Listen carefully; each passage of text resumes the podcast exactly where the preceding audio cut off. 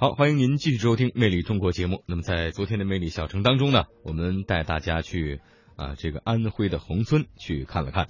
那今天呢，我们继续跟随记者啊走进这个安徽一线啊宏村，去感受一下这座被称作这个中国画里的乡村的魅力。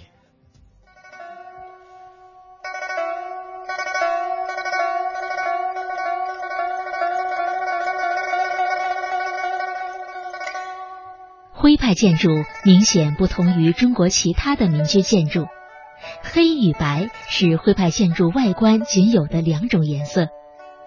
尽管白色的墙面已经斑驳沧桑，与黑色的对比不再强烈，但几十里外远观宏村的古村落，黑白相间在群山的暗青色背景下，仍然是绕眼的淡雅，宛如神话一般。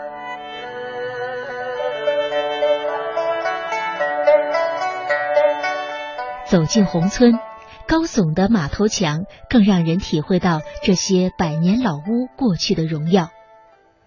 徽州人赋予平凡的白墙以马头的形状，你可以发现墙头上的马头造型与家族的建筑群连成一体，表情骄傲比拟，仿佛带领着墙壁向前奔腾，跃向广阔天空。一瞬间，纵马提扬，气势恢宏。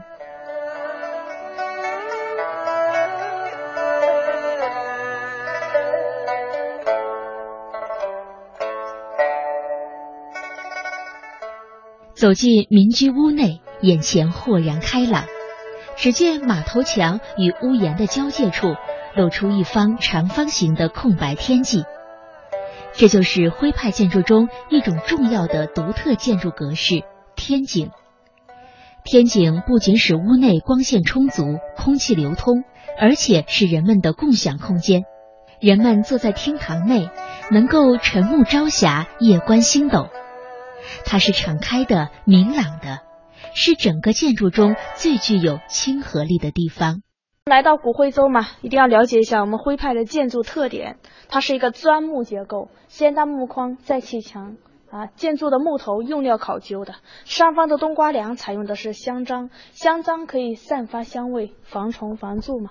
下面的柱子呢就是银杏，树中火化时非常牢固的。啊，这些木料都有几百年历史了。另外还有一个特点就是房子里没有窗户的，开的是天窗、天井。通风采光、防盗和聚财的作用。徽州人认为说下雨下黄金嘛，下雪飘白银啊。雨水落到家里边，我们叫四水归明堂，肥水不流外人田，聚财的。这些老屋内部的繁复精致与外部的简洁纯粹形成鲜明对照。徽派建筑在内装修上讲究工笔画的精雕细琢。徽派建筑中的三雕。木雕、砖雕、石雕在这里体现的淋漓尽致，一幅幅精美绝伦的雕刻，代表着徽州人对生活美好的祝福和寄托。你会在这栩栩如生的三雕中找到徽州人崇尚读书的精神，他们用雕刻的形式，将耕读传家的精神永久的留在和他们朝夕相处的老屋里，时刻的提醒自己的子孙后代。万般皆下品，唯有读书高。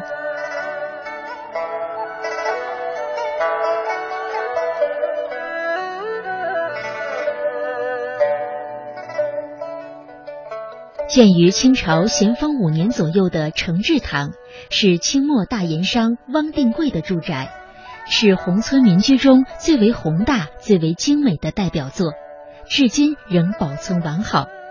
承志堂占地面积达两千一百平方米，全宅系砖木结构，沿中轴线可分为三进，前进为天井式庭院，中进和后进均为三间式庭屋。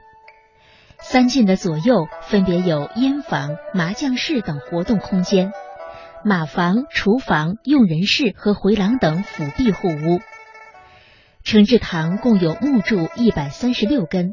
大小天井九个，七处楼屋，大小六十间房屋。从布局到建造，都可以称之为徽派民居的巅峰之作。承志堂的砖木石三雕精美绝伦，特别以木雕为最，仅木雕上镀的黄金就达一百两，由二十个工匠雕刻四年才完成，堪称徽派古雕中的极品。精雕细缕、飞金重彩中，几百年前的富丽堂皇、从容雅致，不曾因为岁月而失色。中国明清时代徽派建筑达到了自己的鼎盛状态，把中国古典建筑的艺术理论和造型都推向了高潮。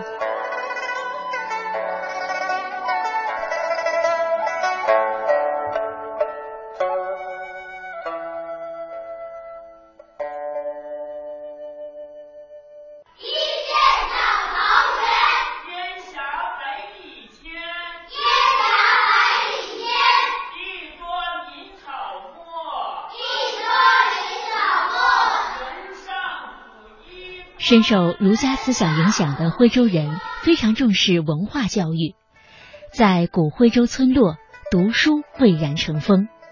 不论出身贫贵高低，大家都一致认为，天下第一等好事只是读书。你像这个地方呢，啊，以前就是先生这个讲课、学生嘛上课的一个地方了。这是古代的私塾。因为咱们徽商称为是儒商啊，国号儒，徽州人重视教育嘛。说有十户之村不废诵读，说再穷不能穷教育，再苦呢不能苦孩子。所以呢，我们这个村子里面最美最安静的，就建立了古代的学堂。我们徽州的文化博大精深，不仅体现在这些建筑上方。你看这私塾里边的楹联，说读圣贤书，行仁义事，立修高志，存忠孝心嘛。要读圣人的书。这个书嘛，做有仁义道德的事，修养自身的品格，为国这个尽尽尽忠，为家庭尽孝嘛。后面还有蔓延竹露台台堂句，细嚼梅花读汉书嘛。说用竹子上的露水来磨墨，写出唐诗宋词。说梅花嘛是香助苦寒来，告诫后代人要细细的去品读，才会得到书中的乐趣。这些楹联呢，都是我们教育我们汪氏后代人要好好的读书。说我们徽商嘛，是徽州人以经商、读书、做官融为一体。首先一点就是要重视教育。夏天呢，这个学校里面很凉快；冬天很冷。古代嘛，小孩子们上学都会饱受寒窗苦读嘛。在这个后面还有一所古时候的寒窗，你看一下。啊，抬头看一下，这边的窗户就被誉为是寒窗，它就像是一块冰被砸碎，形成冰裂纹，而且不管怎么看都是不规则的人字形，这就告诫后代说要吃得苦中苦，方为人上人嘛。十年寒窗，勉励后人好好读书。后面一部分主要就是祭拜孔子的，因为孔子是儒家学派创始人，所以以前学生上学放学第一件事就到后堂祭拜孔子。对，这就是我们古代的学校私塾。清代康熙年间，徽州有书院五十四所，在全国科举考试中第者中，徽州人居全国首列。仅清代就出了十九名状元。对于耳濡目染儒家思想的徽商来说，富贵之后不归故里光宗耀祖，如同穿着华丽的衣服在黑夜里行走。聚集了巨额财富的徽商，几乎无一例外的将大量的资本投入到这光荣之中，投入到自家宅院的建设中。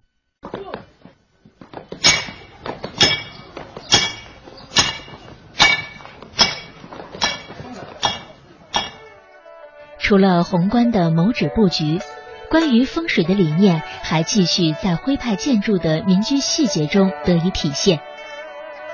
宏村的民居厅堂多半设计成回字形，四周是回廊，中间是天井。雨天落下的雨水从四面屋顶流入天井，水代表了财富，这是中国风水中关于四水归堂的解释，也形象反映了徽商肥水不流外人田的心态。而天井也是严格按照风水的要求兴建的，相对狭小。因为天井不能太阔，太阔散气。宏村的很多人家将中国惯例冲南的大门转向流经村中的水流，以突出迎水招财的风水宝相。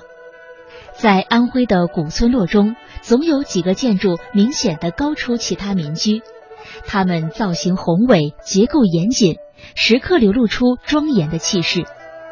这就是中国人供奉祖先灵牌和祭祀的地方——宗祠。宗祠是一个村庄最为神圣、不可侵犯的地方。对于背井离乡、跋涉在外的徽商来说，念念不忘的是故土家园，而祠堂就是家园永远的凝望。因此，在聚族而居的徽州，最体现故园这个意义的就是宗族。最神圣的朝拜就是祭祖。祠堂以前是族人开会祭祖、婚丧嫁娶、议事、惩罚不孝子孙的一个场所。我们这个祠堂叫乐序堂，长幼有序，和睦快乐，所以这是取名的一个本意，叫乐序堂。